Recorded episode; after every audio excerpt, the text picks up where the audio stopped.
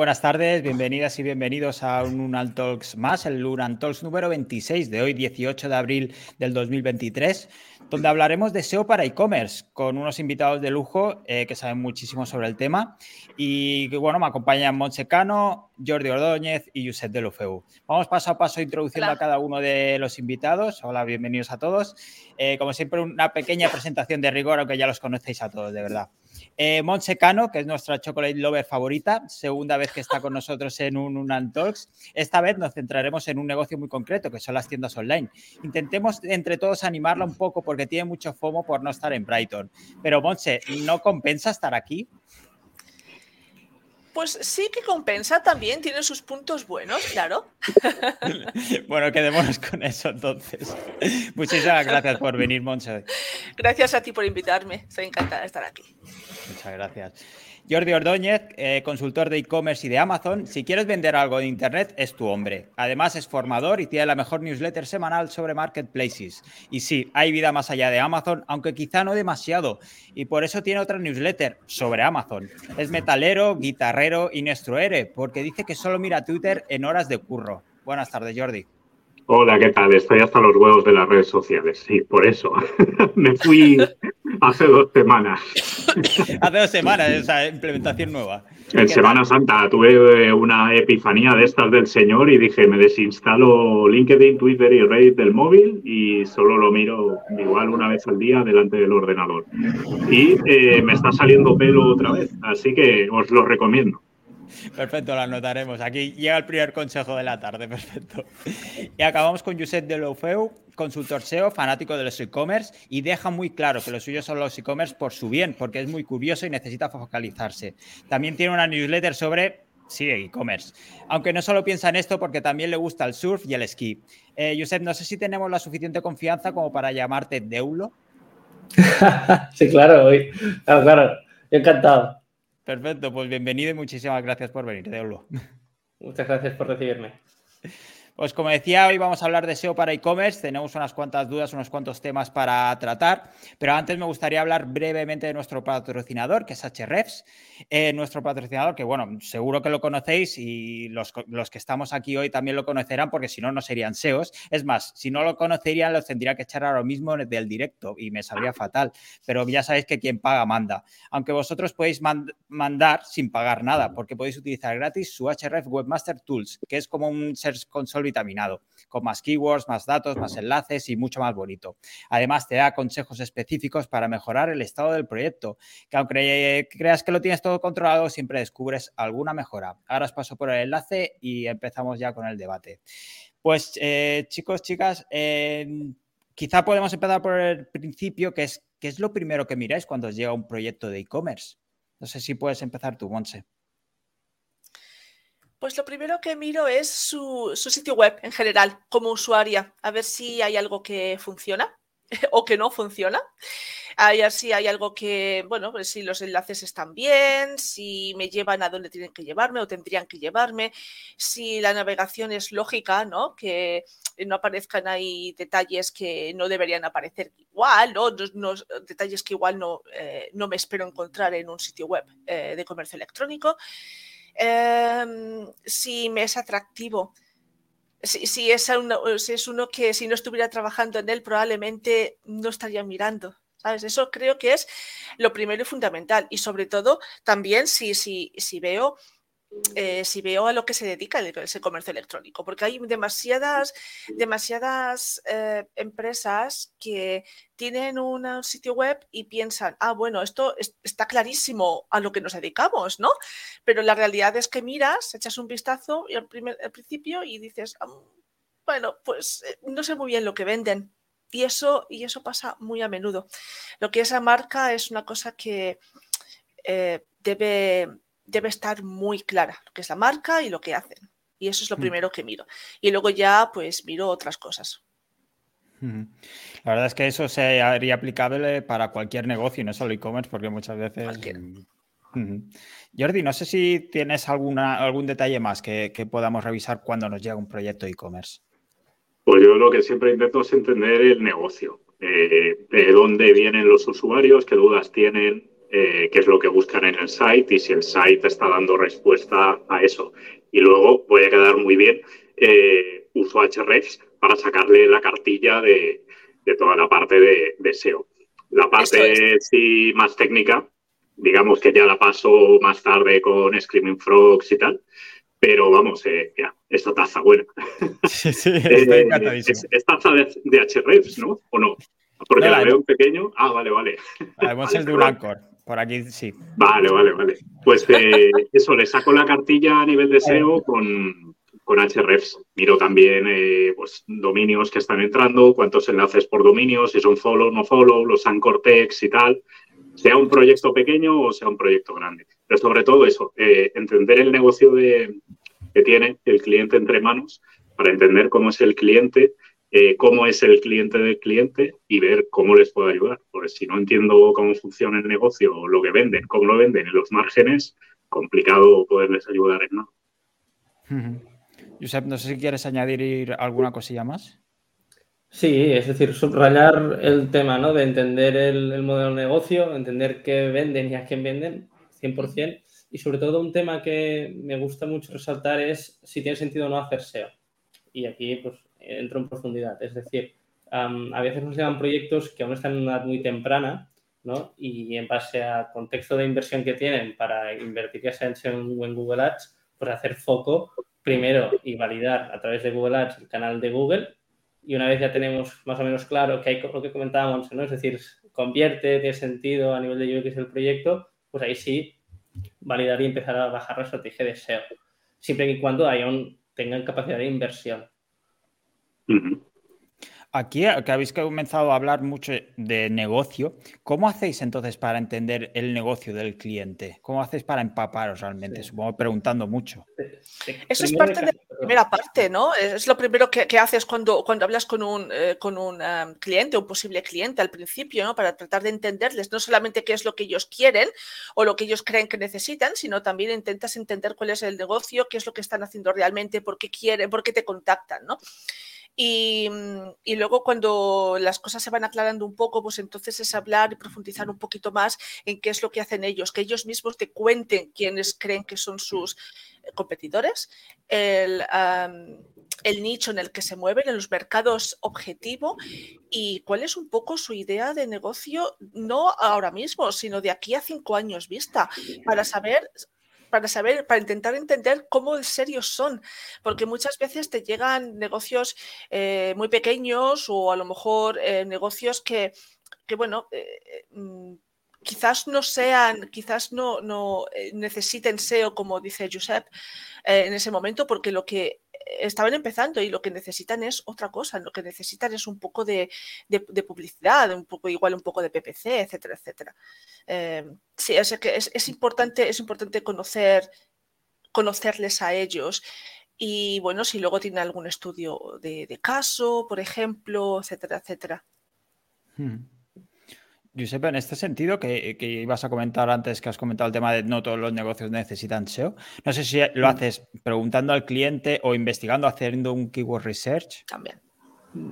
Sí, aquí sobre todo también a veces un ejemplo muy claro, ¿no? Nos vienen proyectos de moda, entonces eh, obviamente siempre podemos trabajar la parte técnica, dejar bien el robots TXT, el sitemap, toda la parte de cross budget, pero cuando realmente vemos el contexto del proyecto y decimos, vale, pues será muy complejo el posicionar por una categoría, con una categoría en concreta. Si eres marca propia, no estamos hablando de multimarca de moda, ¿eh? sino de una marca propia de moda, unos pantalones, ¿no?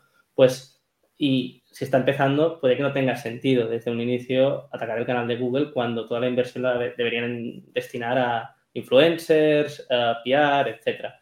Obviamente, después cuando ya está más fraccionado el proyecto y y quiere diversificar un pelín los canales y quiere trabajar algo del canal de Google, pues podemos ver qué tal, ¿no? Pero a priori es lo que os comento, ¿eh? En base al contexto del proyecto, del tiempo que lleva, tendrá sentido o no hacer SEO, porque decimos, por los canales comunes que trabaja esa vertical del sector, ¿no? Y después, obviamente, pues validar la hipótesis mirando cómo busca el usuario y cómo están las SERPs, porque obviamente el usuario puede que busque pues, pantalones tejanos, pero ahí encontrarás el corte, bueno, bueno, marketplaces y multiproducto, ¿no? El, corte inglés, Zalando, etcétera. Y por ahí una marca, pues puede que sea complejo. incluso irrealista. A, ti, Jordi, no sé si la mayoría de clientes te llegarán buscando SEO o buscando otro tipo de servicio, porque tú tocas muchos palos también. Bueno, en realidad lo que más toco es la parte de, consultoría y estrategia y estoy muy focalizado en SEO, SEO para e-commerce, en SEO para Amazon y bueno, y también que no lo he dicho en la presentación porque lo llevamos un poco así eh, en secreto, eh, yo soy socio de eSocial, entonces ahí estamos especializados en SEO para todo, pero tenemos muchos clientes de e-commerce. Entonces, sí me llegan un montón de, leads, eh, sobre todo últimamente de SEO para Amazon, que es distinto al SEO de, Google. Y en ambos casos eh, hay una cosa que, que, no hemos comentado aún, pero seguro que nos ha pasado a todos, que lo que intentamos también es ver cuáles son las expectativas del cliente, porque hay veces que hay gente que te viene con, bueno, sácame de un filtro algorítmico a ver si puedo recuperar el tráfico, sácame de una penalización o hazme un por dos, porque se creen que, vamos a hacer magia, a tocar dos palancas y a multiplicar por dos el tráfico. Y muchas veces también hay que sentarse con ese cliente y ver, bueno, eh, cuánto sabe de cómo funciona el SEO o el PPC o cómo funciona el algoritmo de Amazon o los algoritmos de Google y tal, y cómo puedo gestionar sus expectativas para ser realista, porque Igual que, como bien dice Josep, hay muchos clientes que no necesitan SEO, también hay clientes que se piensan que esto es poner una monedita de 25 y te salga un billete de 5.000. Em, y claro, hay que gestionarlo bien. Y sobre todo, yo al menos en la primera reunión intento detectar esas banderas rojas de, uy, eh, normalmente cuando vienen rajando del antiguo proveedor o o vienen de una penalización muy heavy porque han hecho alguna atrapada internamente, algo así, ya si tenéis el típico amigo que no os cae muy bien, le podéis pasar el proyecto. Pero yo soy muy partidario de, decir que no, de filtrar, porque ya llevo muchos años y vengo de la agencia y me he encontrado muchas veces en ese momento de por qué me estoy comiendo este marrón. Y ahora ya hace muchos años que ya lo veo venir y digo, Buah, y con un palo. A esto no me lo como. Yo no sé si a la hora de entender el negocio es muy importante el tema de la analítica. Antes comentábamos fuera del directo el tema del GA4. Eh, no sé si os encontráis que esto está bien implementado o os faltan datos sobre todo al, empezar. ¿Es quizá uno de los principales errores que os encontréis en casos de e-commerce? Que Josep dice que sí. Bueno, esto es una red flag, ¿no? Es decir, que te llegue un proyecto y no tengas conversiones a nivel de transacción en Analytics, ya es un ostras ya no están midiendo el retorno, en, al menos en Analytics. Entonces, sí, sí, sí. Sí, pero algunas veces lo que ocurre es que sí que creen ellos que están midiendo, pero la realidad es que tú tienes que meter mano a Analytics y estoy hablando de Universal, evidentemente, porque ahora GA4 es otra historia completamente distinta, aunque muchos clientes ni siquiera se han planteado en tener, eh, en migrar a GA4, pero anteriormente me ha tocado hacer muchas implementaciones de, Universal, Universal porque, porque es que realmente ellos ni siquiera las habían tocado, se las eh, hicieron hacía no sé cuánto tiempo y no las han vuelto a hacer. Y eso es un problema muy serio, porque una vez que ya estás metido en el ajo y ya has aceptado el trabajo y vas a ayudarles y demás, tienes que tratar de intentar su negocio a otro nivel completamente distinto. Entonces, eh, saber las conversiones es muy importante y aparte de otras cosas, con lo cual, eh, eh, si las herramientas no están bien puestas, al final, pues es muy difícil, es muy, muy, muy difícil saber nada y muchas veces, pues no, no sé, tienes que tirar un poco de tu propia ah, experiencia, de, otras, eh, de otros aspectos que estás viendo, o simplemente porque Universal no estaba bien implementado. Mm. El otro día por Twitter había un debate, que lo iniciaba Juanan y se sumaba Iñaki Huerta y algunos más sobre eh, quién debe implementar eh, GA4, por ejemplo. ¿Creéis mm. que es trabajo del SEO o del profesional? En este caso no del SEO, ¿eh? no. Nosotros, bueno, a ver, es que depende del CMS, ¿no? Es lo de siempre. Pero en nuestro caso, ya llevamos tres meses a tope con todos nuestros proyectos y los proyectos que nos llegan migrando a GA4. Porque es que es, bueno, es de cajón. En junio esto tiene que estar y sobre todo para campañas de Google Ads, como no lo tengamos implementado, si estás trabajando a ROAS o a coste de adquisición o, bueno, todo lo que tenga la consecuencia de las conversiones, es que se te va. Entonces, en mi, caso en particular, ¿eh? cuando llega un proyecto y ya no tiene conversiones, es una media red flag, y ahí lo de primeras antes de hacer SEO o cualquier estrategia de captación de tráfico es hacerse de analítica. Porque es que si no, después, ¿cómo podemos justificar nuestro trabajo? No, no, no mm. habrá, bueno, es que no se va a poder. Aquí no sé si Monche opina diferente. O con un freelance, es decir, hacer de project manager. Un freelance de analítica o de implementación y todo lo haga, pero con WooCommerce, Shopify es bastante. Bueno, Shopify nos está dando algunos problemas ahora con la conversión, pero Shopify, WooCommerce, PrestaShop es bastante sencillo. Magento es otra Sí, si lo puedes hacer tú como SEO, yo lo he hecho. Eh, entonces, no, es ningún problema. También he hecho analítica, con lo cual eh, no es ningún problema. Pero la idea fundamental es que eh, los, negocios, cada uno de, los negocios, tengan un profesional que se dedique, se dedique exclusivamente a la analítica. Cuando eso no existe, bueno, pues, eh, pues tienes que hacerlo. Eh, no hay otra, porque como dice Giuseppe, necesitas, necesitas cubrirte las espaldas, necesitas justificar el trabajo que estás haciendo, necesitas justificar el hecho de que esté funcionando o no para poder moverte y hacer otras cosas. Mm. Eh, pero vamos, en principio creo que esa especialización sí que sería hasta cierto punto positiva, creo yo, trabajar en colaboración con el departamento de analítica. Para mí hay cuatro niveles. ¿eh? Los clientes es, ¿tiene algo implementado o no? No tiene red flag.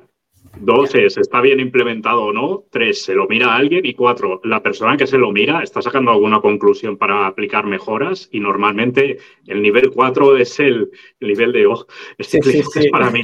Pero eso no, no suele pasar. O sea, por ejemplo, el otro día me encontré con una gente que sí lo tienen bien implementado, hmm. Eh, y me decían, nosotros tenemos 50.000 visitas al mes. Vale, pero solo vendes en España. ¿Son visitas solo de España? Ah, no, son todas. Vale, entonces empecemos por bajar a la realidad, ¿no? De cuántos son españoles, cuántos son bots y a partir de aquí cuántos entran por la puerta y cuántos acaban comprando. Eh, por eso también pasa muchas veces que aunque se haya metido el código, pues o no está bien configurado o no se lo mira nadie o si se lo mira alguien son eh, métricas de estas de, bueno, hoy hemos subido en facturación, ya bueno, pero ¿por qué? ¿Qué ha pasado? ¿Qué has vendido? Etcétera. Todo esto también pasa en Amazon. ¿eh? O sea, en Amazon no se va a implementar nada porque tienes todas las analíticas, pero entre que la gente no se las mira o no las entiende, o si las entiende, eh, no sabe cuál es su margen limpio sobre esas operaciones, pues también tienes otro festival. Y me gustaría recalcar que esto pasa en empresas grandes, pequeñas y de todos los tamaños entras en empresas que piensas eh, que tienen varios equipos, que están mirando analítica, que están mirando marketing digital, SEO, etcétera, etcétera, piensas, ah, bueno, pues entonces habrá aquí cierto nivel. Y la realidad es otra, ¿eh? La realidad puede ser, bueno, eh, no es, puede ser otra, muy distinta. Sí, sí, el de e-commerce es el de IT muchas veces. Sí, sí, muy cierto. Tengo varias preguntas respecto a SEO para e-commerce, pero ah, ya que estamos hablando de temas paralelos, digamos como la analítica, me gustaría preguntaros también por hasta qué puntos metéis, por ejemplo, en el apartado más de negocio, de CRO, de UX. Eh, ¿Tocáis alguna cosilla? ¿Os implicáis en este sentido también con vuestros clientes? Eh, Jordi. Yo directamente no, eh, pero dentro de social sí. Sí que tenemos departamento de, de analítica, de UX y de CRO. Eh, yo directamente no, porque la verdad es que no, no soy experto en eso y como trabajo solo, pues no soy un 360 ni quiero venderle todos mis servicios a nadie porque al final no, no se puede saber de todo. Yo pensaba que eras un equipo integral, realmente tú solo. Bueno, a ver, sí, al final eres un hombre orquesta, pero, pero yo sé de lo que sé. Nunca me ha gustado vender servicios de algo que no controle o que no domine. Entonces, eh, en ese caso, si me lo piden, siempre intento recomendar al, mejor que conozco o a los mejores que conozco, que puede ser gente normalmente con la que, con la que he trabajado directamente en otros proyectos. Pero, pero vamos, es muy recomendable, sobre todo en e-commerce, porque vamos, eh, la conversión ya sabéis que podemos subir un decimal y, y eso se puede significar mucha pasta. Sí, sí. Pero a la hora, por ejemplo, de dar esa recomendación, si tú ves una oportunidad, mm, ya no meterte tú, pero sí decir, oye, mira, estaría bien que un profesional de CRO o de lo que sea echara un ojo a vuestro eh, comercio electrónico. Sí, sí, por supuesto. Sí, sí. A ver, es que hay cosas que, saltan a la vista. Por eso. ya son muchos años y, todos tenemos la experiencia como, vamos, como SEOs o como usuarios, como compradores y, hay muchas red flags también que vemos cuando entramos a una, a una tienda online. O sea, por ejemplo, para mí el ejemplo de anti-e-commerce es, aunque facturen la vida, AliExpress. No hay quien navegue por esa web. Eh, y bueno, y como esa hay muchas otras. ¿eh? Lo que pasa es que, claro, esa lo que ha hecho es coger un modelo de negocio UX chino y traducirlo al español y que sea lo que Dios quiera. Y bueno, al final también les ha ido como les ha ido. Entonces, eh, hay veces que, tú mismo lo ves, que dices, por Dios, es, que no hace falta ni mirar los datos, esto no tiene que estar aquí. Pero bueno, si lo apoyas con datos, siempre mejor. Una pregunta breve. El, marketplace alternativo que, han lanzado hace unos meses, Mira, Mirabia. Eh, Mirabia. Mm. ¿Esto es, está mejor adaptado o mismo estilo? Eh, de look and feel sí está mejor adaptado, es más selección de marcas de ticket alto, o sea, no es una barra libre de vendedores como, como AliExpress y lo están centrando en, en empresas sobre todo españolas eso de, producto chulo, de etiqueta alto y tal. Y de momento, bueno, comparativamente con AliExpress, les está yendo mejor, al menos a nivel de imagen, porque tenían muy el estigma de que AliExpress, chino, producto malo, eh, tarda tres semanas en llegar, no sé si me va a llegar o no. Y eso, aunque han hecho muchas campañas, no se lo han quitado de encima. Y el, ticket medio de AliExpress es bajísimo. vamos, es insostenible. Respecto a esto, Josep, ¿qué, implicación de, no sé, con tu agencia también apoyáis eh, estos, en estos servicios? A ver, nosotros lo que hacemos es que nosotros tocamos la parte de SEO Google Ads, canal de Google y analítica con Google Analytics.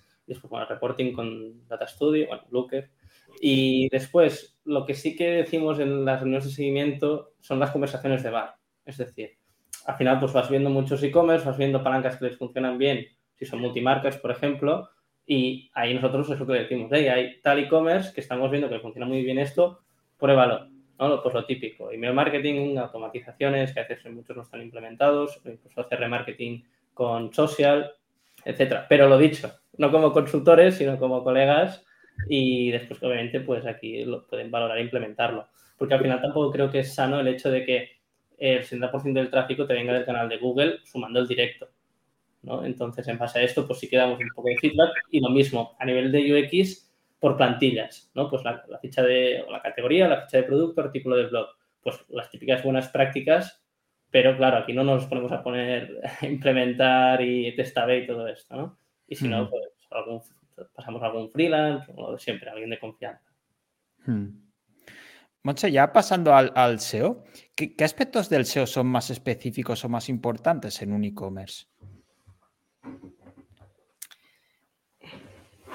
Pues para mí, y lo que me ha funcionado perfectamente siempre, siempre, siempre, es una estructura adecuada. Em, una estructura lógica, una estructura navegable, eh, que lo pueden navegar tanto humanos como tecnologías asistivas para temas de usabilidad. Y, una estructura sobre todo que se entienda, que algunas veces veías mega, eh, de estos en los que tenías eh, diferentes categorías que no pegaban. A lo mejor tenías, te voy a poner un ejemplo, me estoy inventando, ¿no? A lo mejor tenías zapatos metidos dentro de ropa de vestidos, ¿no? Por, por ejemplo, por así decirlo. Y eso es que no tenía ningún sentido ni pies ni cabeza. Y luego además también la estructura de URLs tampoco iba acorde con la, eh, con la estructura, ¿no? La estructura eh, que se quería dar a entender que ese sitio web tenía. Entonces son ese tipo de cosas son las que yo miro en primer lugar. Si es un e-commerce, un sitio web eh, de comercio electrónico grande, generalmente miro siempre la parte técnica en primer lugar, porque ahí puede haber una diferencia, se puede hacer una diferencia brutal con la parte más eh, técnica.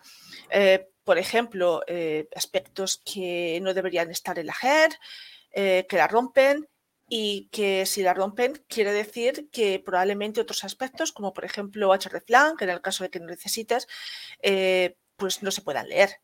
Y eso sí que sería un problema bastante serio.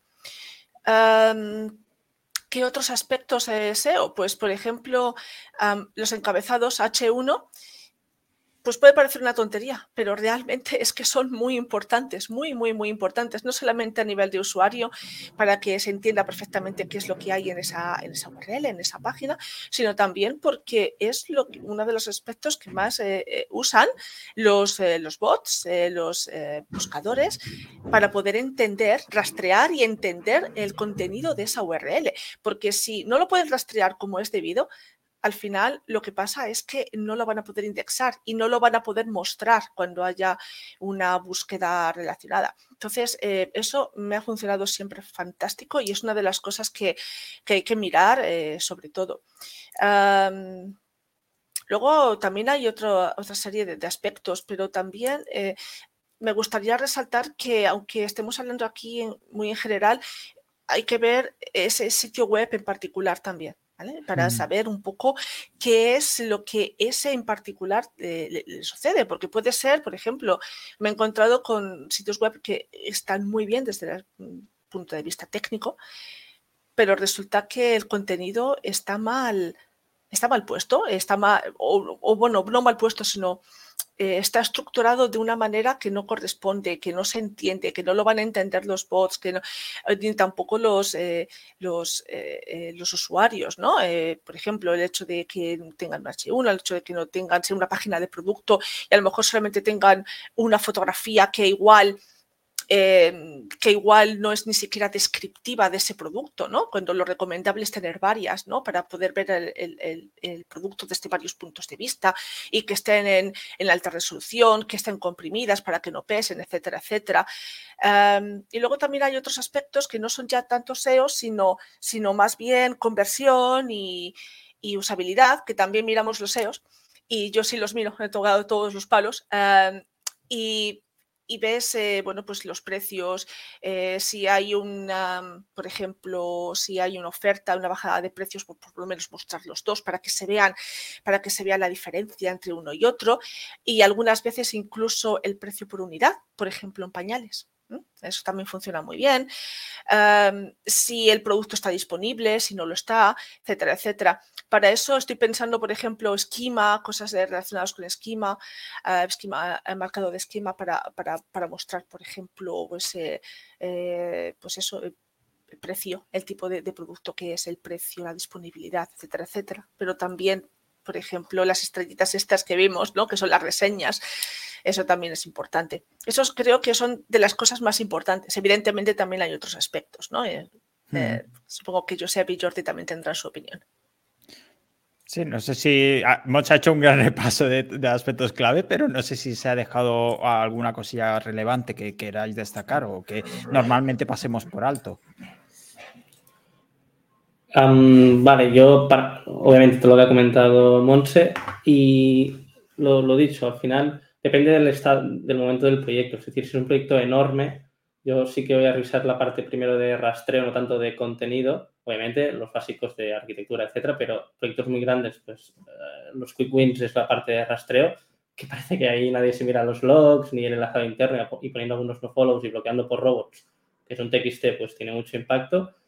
Y lo contrario, es decir, si es un proyecto que es pequeñín, ¿no? Pues ahí sí que meterle mucha caña a la parte de contenidos y, y o, bueno, o más de autoridad. Pero lo dicho, cada proyecto es un mundo y a mí me va muy bien la, separación, ¿no? Tiene muchas páginas, tiene autoridad, me fue con rastreo, tiene poca autoridad, está empezando a tope con contenidos. A ver, que me abro el micro porque tengo un festival aquí con los críos.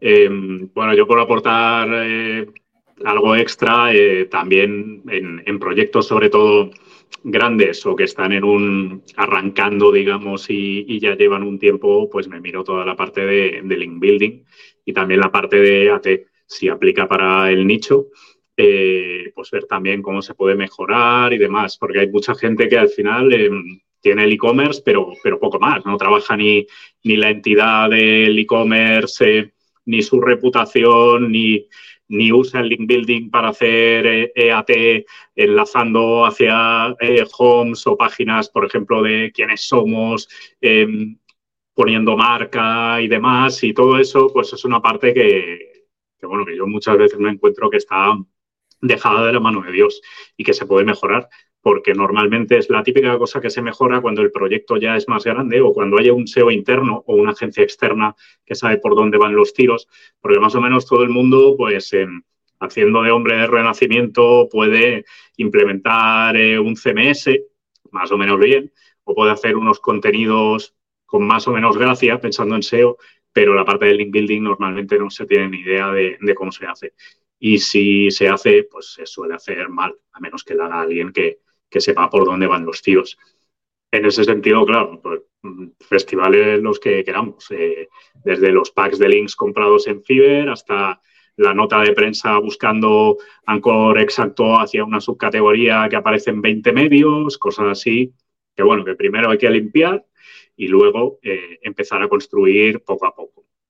Entonces, en, ese sentido, por ejemplo, en, en la parte social, como teníamos tantos eh, proyectos de link building, al final pues acabamos construyendo nuestro propio marketplace eh, de Grower y ahí es donde tanto ellos como yo mm, metemos todos los clientes.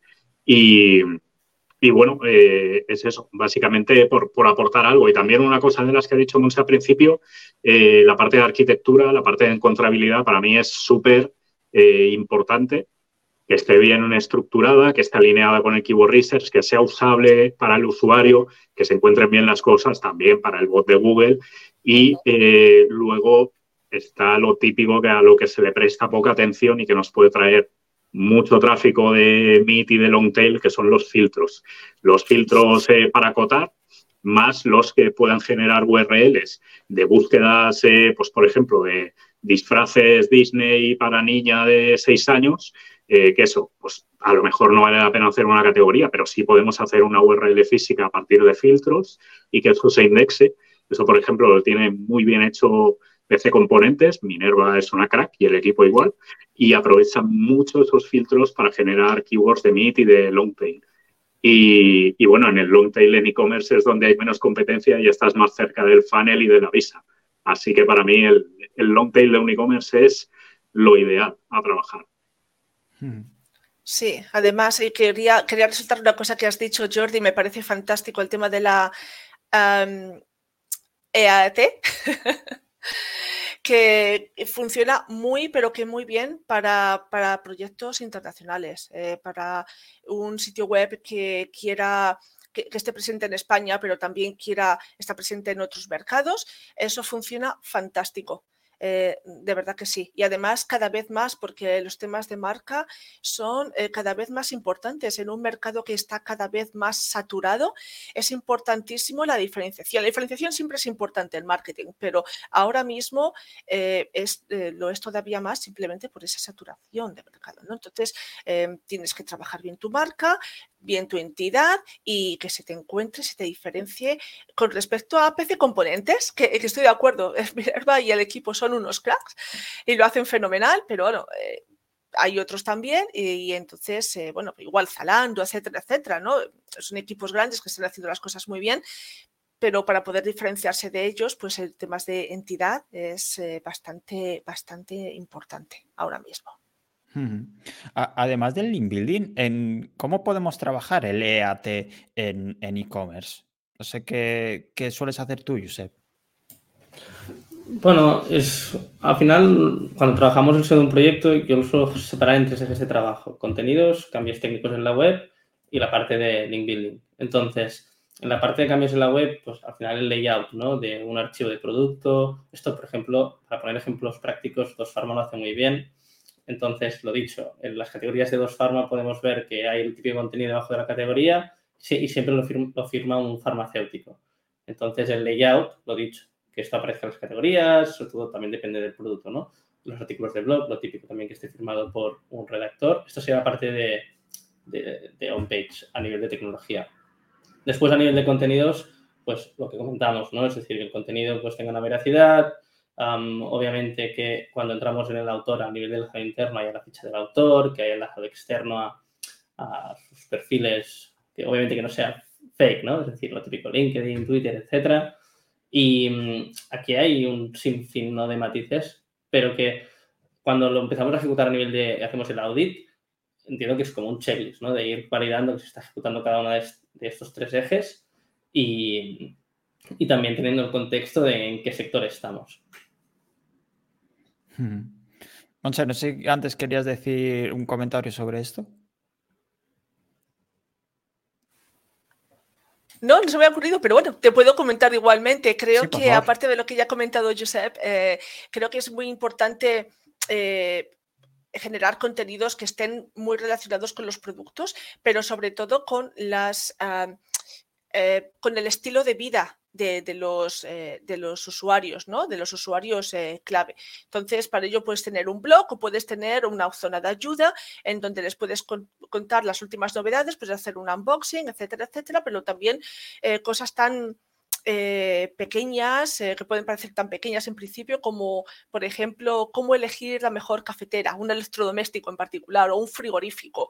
Eh, cosas que a lo mejor no son tan fantásticas, pero resulta que nos lo encontramos en nuestro día a día y ese tipo de cosas suelen generar muchísimo, muchísimos long tails también, no te creas que no.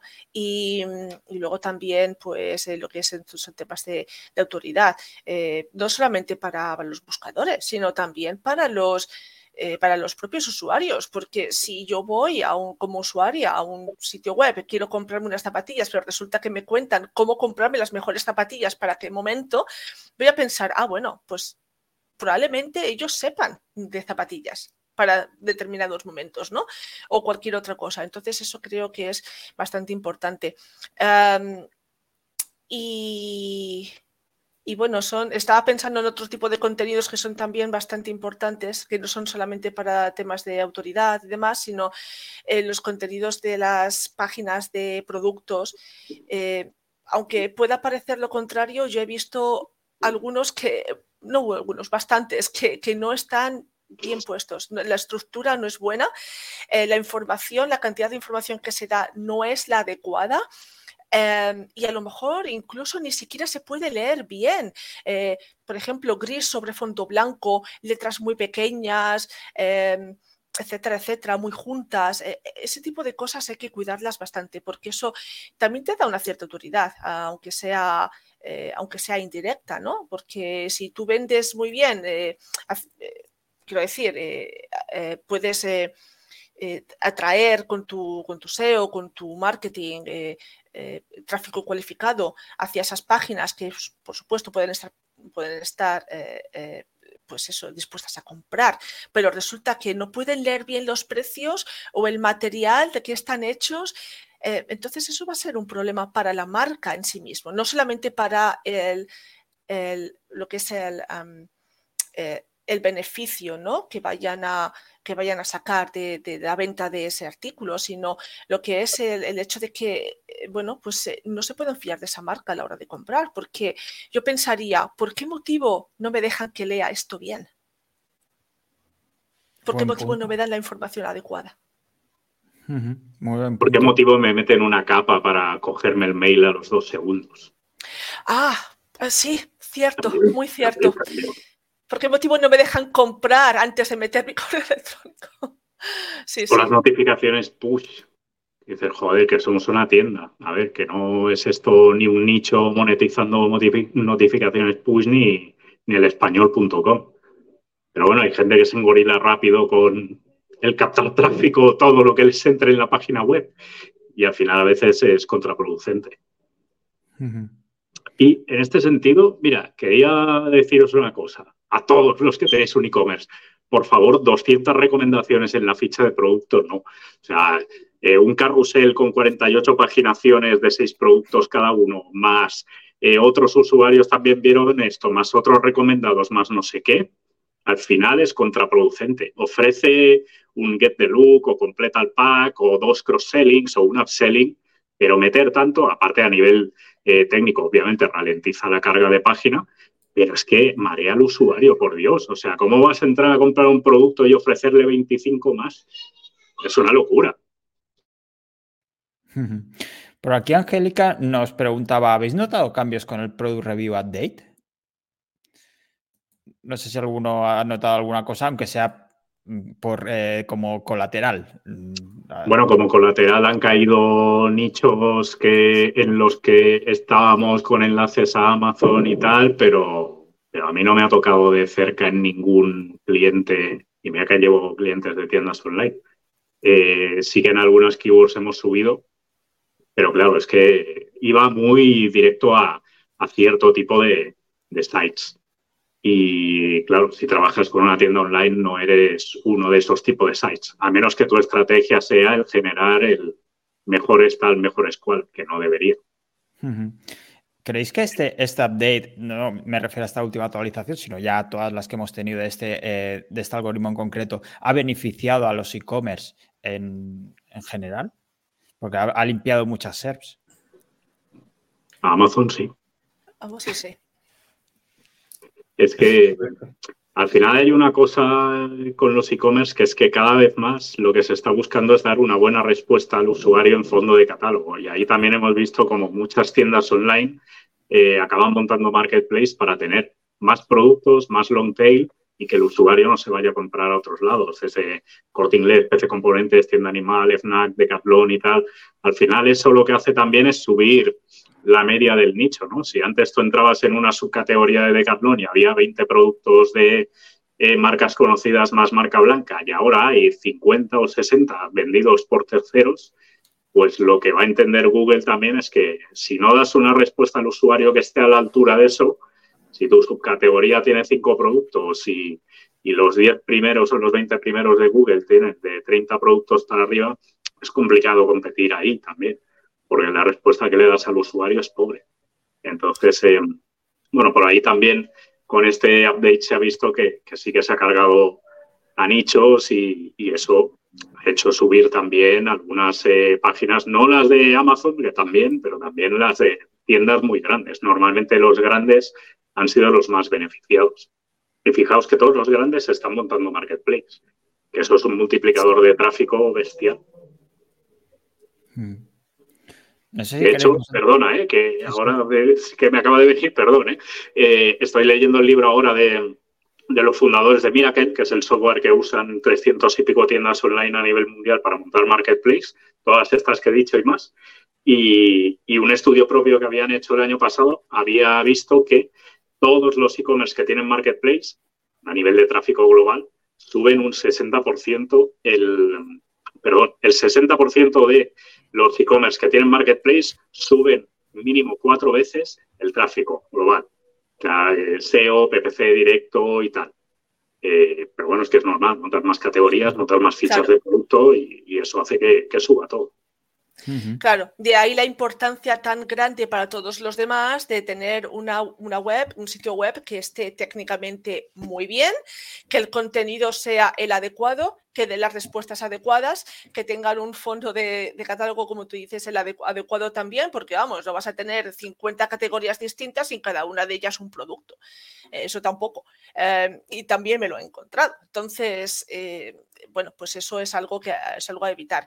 Pero es la manera de, es la manera de, digamos, eh, luchar contra los más grandes, ¿no? Eh, dar una respuesta adecuada, enfocarte bien en, tu cliente, tu mayor persona, en lo que es objetivo. Y sobre todo, pues eso, dar autoridad, ¿no? en la parte de autoridad es importantísima en este momento. Y que sea, para que seas alguien de fiar. ¿Crees, Josep, que quizá las SERPs se están eh, agrupando en, las grandes, básicamente, y están dejando cada vez menos huecos a, los pequeñas, a las pequeñas tiendas online? A ver, me gustaría que no fuese así, ¿no? Porque, porque al final después nosotros solo trabajaríamos con los mismos y competiríamos entre nosotros. Y, a ver, yo creo mucho en lo que comentábamos, ¿no? En el long tail. Y, y, lo veo en el sentido de que trabajamos con algunos proyectos con muchas URLs y al final aquí hay también un tema de foco. Es decir, si tú eres un e-commerce vertical especializado, pues das a entender a Google que estás especializado sobre, sobre una tipología de producto, ¿no? Entonces, nosotros cuando entramos en un proyecto y lo primero que preguntamos es, vale, de todas esas categorías que tienes, el pareto, ¿no? Es decir, ¿cuáles son tus categorías top? Entonces, la realidad es, nosotros vamos a ir a competir aquí, porque eh, el resto primero será muy complejo el posicionar, porque ya lo es en, las que eres top ventas y tienes precio, etcétera, tienes catálogo, tienes servicio. Por eso es lo que comento, ¿no? En base a la pregunta de, hostia, todos estos los marketplaces, eh, este, el, oligopolio en las SERPs, pues cuando nos viene un proyecto es decir, vale, vamos a hacer foco, vamos a, trabajar los tres ejes de trabajo para aparecer en las SERPs sobre donde eres potente y aquí es donde nosotros justificamos la posición media. Es decir, nuestro trabajo al final, la métrica que define nuestro trabajo es la posición media, porque incluso a veces a nivel de impresiones, por lo que sea a nivel de tendencia respecto a años anteriores, ha ido peor ese año. Y ah, ha bajado el tráfico, yo sé, hostia, sí, pero la posición media veníamos de la 8 y ahora estamos en la 3, a veces cambia la SERP, etcétera, ¿no?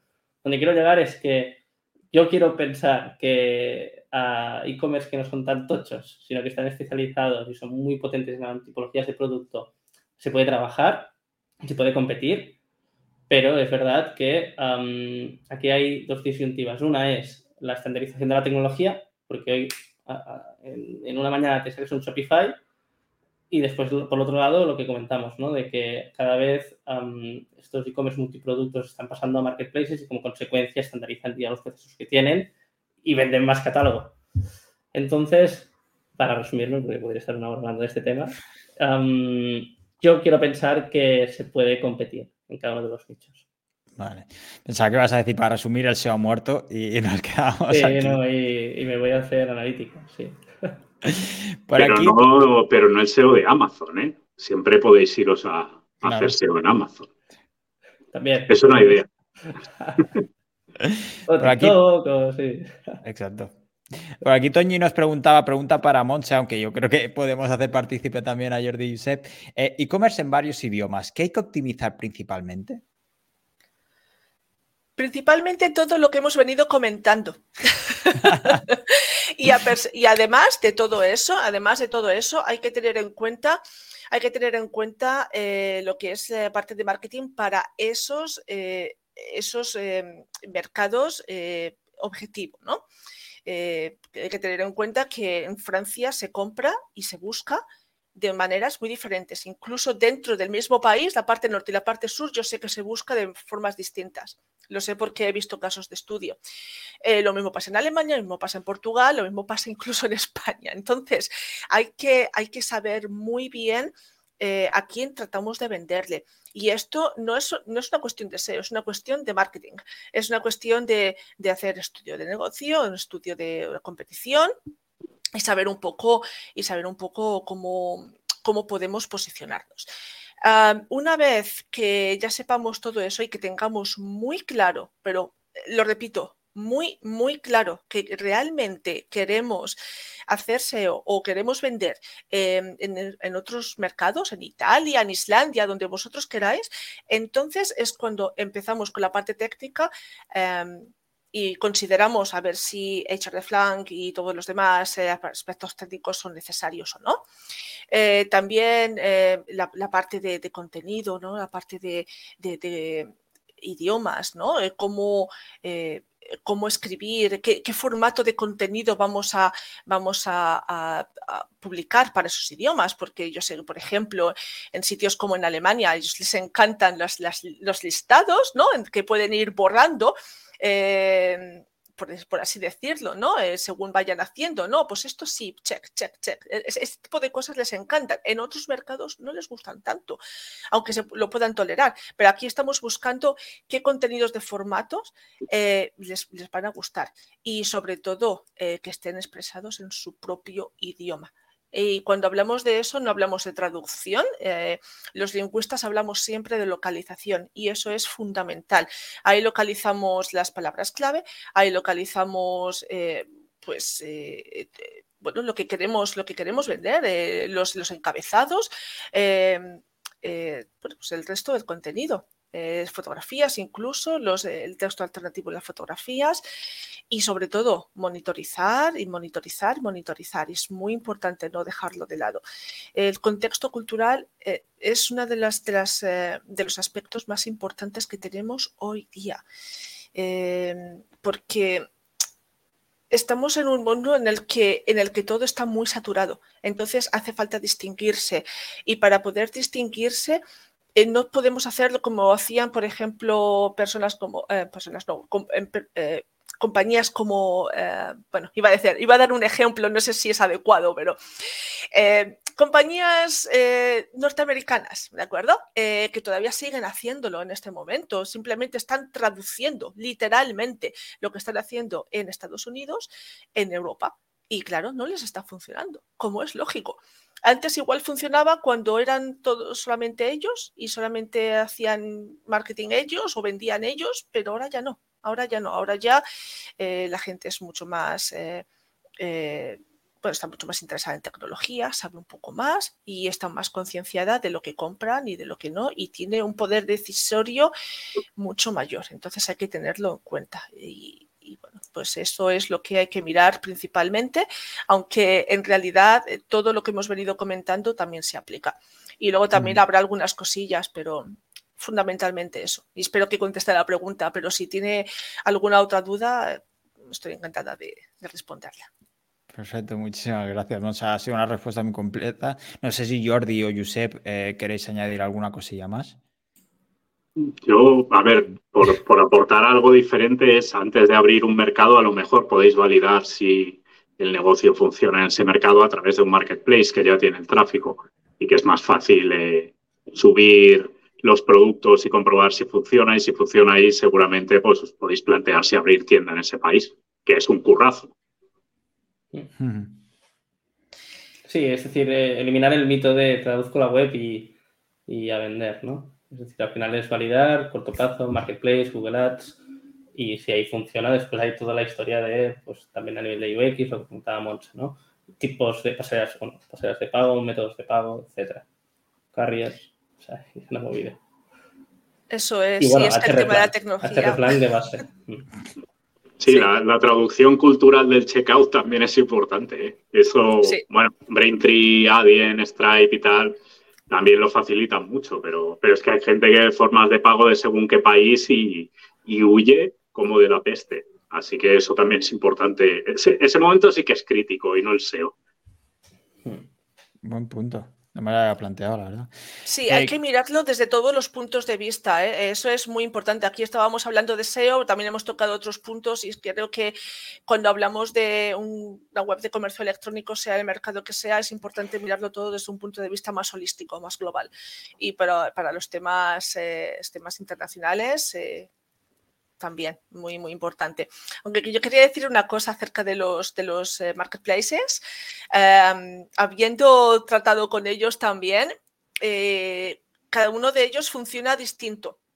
Mm, yo te lo digo por experiencia propia. Entonces, em, hay que pensarse muy bien mm, con quién tratas, eh, a ver si eh, cuál es su eh, público objetivo también, eh, cuáles son sus procesos internos y sobre todo si son si, van a ofrecerte una respuesta rápida a tus, a tus, dudas, a tus necesidades.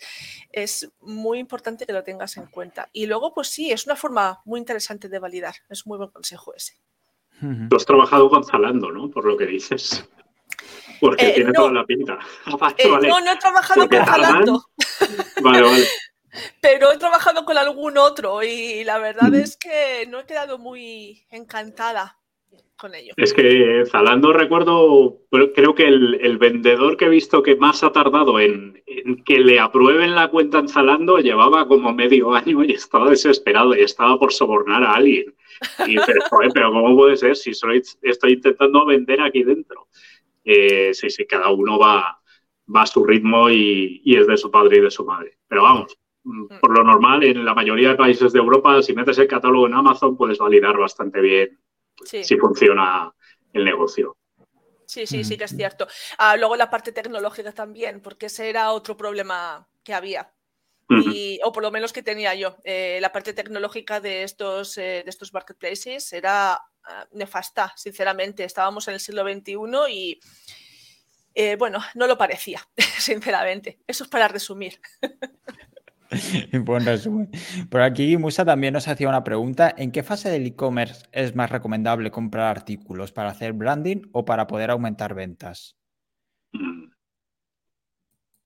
No sé si, Jordi, que has comentado antes el tema de, del inbuilding, no sé si quieres dar alguna. Sí, Para mí al, al, principio no tiene sentido. O sea, cuando ya está un pelín más rodado el, el SEO del e-commerce, empiezas a tener rankings y tal, yo empezaría a, a, comprar artículos. Ahí también hay que tener un poco de sentido común y, naturalidad. O sea, no la primera semana o el primer mes del e-commerce es raro que te publiquen en sitios y aparezcas con enlaces y tal, a menos que sea pues el e-commerce de una marca grande o un influencer o así.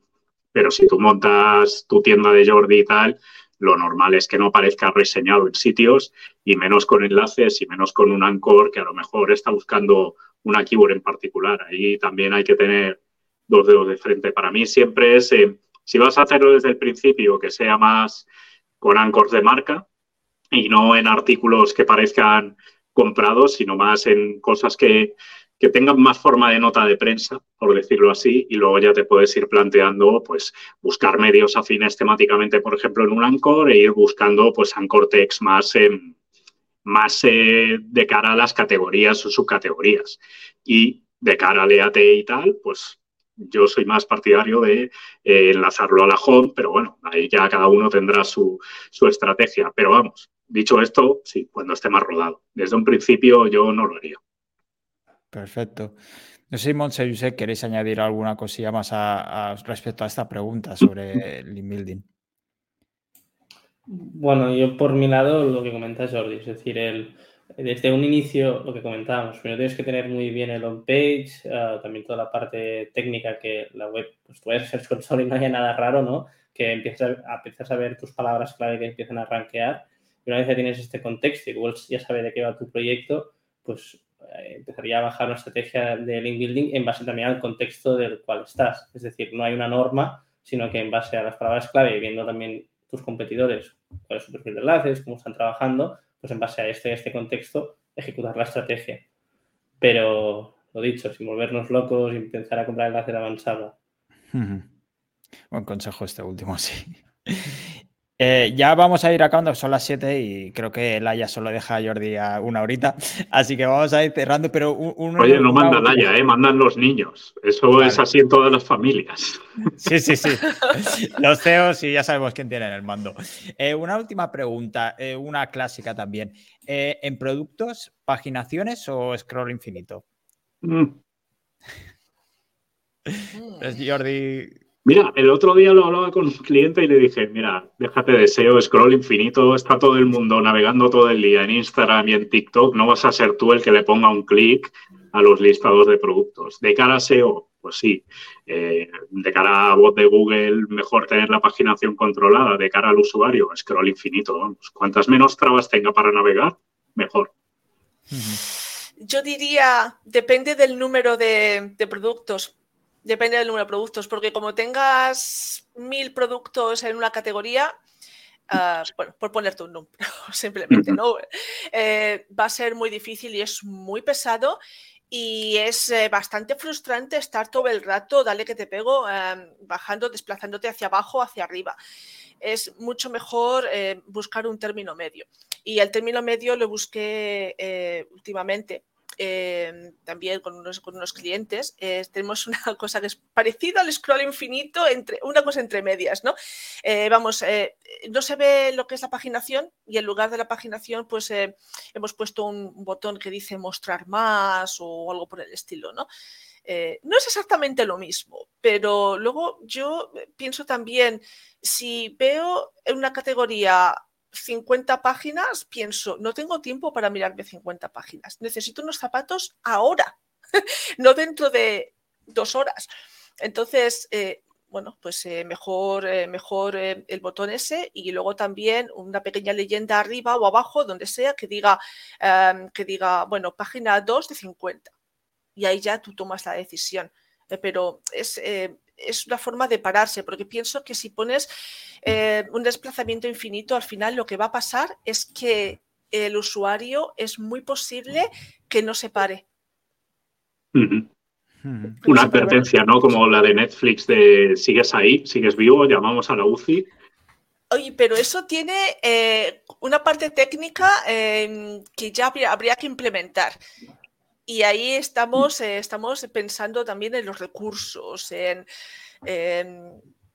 sí, en los recursos, en el hecho de que tengas un equipo de desarrollo del que puedas responder, que puedas fiarte, etcétera, etcétera.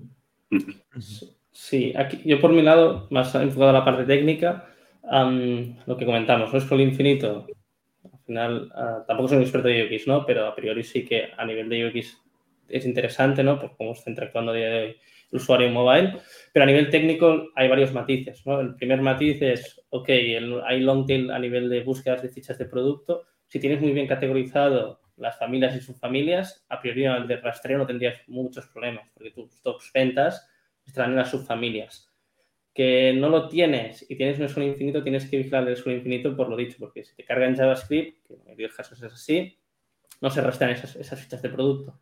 Entonces aquí tienes la problemática de que hay productos que no tienen enlazado interno y ahí pues ya tienes el problema de que no apareces en long tails. Si trabajas en paginaciones, lo mismo. Tienes productos de long tail que quieres posicionar, posicionar sí o no. Webs de clasificados, por ejemplo, un tópico idealista trabaja mucho el posicionar la categoría, no tanto la ficha de producto. Por esta razón, si os fijáis, pues veréis que la página 2, que es un, bueno, lo típico, ¿no? Un, paginación numérica, los tiene con no follow o ofuscados, una de dos, y la paginación en no index y bloqueada por robots. Entonces, valorar primero es, queremos indexar, perdón, queremos que nuestros productos de long tail que están en segunda página se vean o no, es decir, que el bot vaya a hacer ahí y después el matiz de que si a nivel técnico se puede hacer, pues genial, a nivel de, de UX trabajar con scrolls infinitos. Mm. Genial, Josep, muy buena, muy bueno en detalle. Eh, chicos, pues, eh, tenía varias preguntas más, unas cuantas más, pero ya, ya son las siete. Eh, quiero agradecer a todos los que habéis estado por aquí por el chat. podemos repetir el debate porque para e-commerce hay, hay, muchísimos temas, la verdad. Y sobre todo agradecer a, los que me habéis acompañado. Monche, muchísimas gracias por repetir. Siempre es, un placer contar contigo y cuando quieras contamos contigo otra vez. Gracias a ti por invitarme, ha sido un placer. Gracias a ti y espero que lo del Brighton no sea muy duro, que quizá las puedas ver eh, online. Lo intentaré, pregúntame mañana. Vale, perfecto. Jordi, pues ya te dejamos con los reyes de la casa, eh, que cierra Twitter y ya te puedes ir con ellos sin problema. Muchas gracias, Jordi. Gracias por invitarme. Ha sido un placer. Y Josep, muchísimas gracias también por, pasarte. Ha sido un placer conocerte también y charlar contigo y a ver si coincidimos pronto por, por algún evento. Muchísimas gracias por venir. Igualmente y muchas gracias por invitarme y participar. Muchas gracias. Y chicos, chicas, eh, los que habéis estado por el chat, muchísimas gracias por estar por aquí. Recordad que mañana volveremos, mañana volveremos con HRF también, con el noticeo y el jueves volveremos con eh, Mario Armenta y Daniel Peris para hablar de eh, negocios, negocios digitales. Así que lo dicho, muchísimas gracias a todos los que habéis estado por aquí y volvemos mañana a las 6. Un saludo y buen martes. Hasta luego. Adiós. Adiós.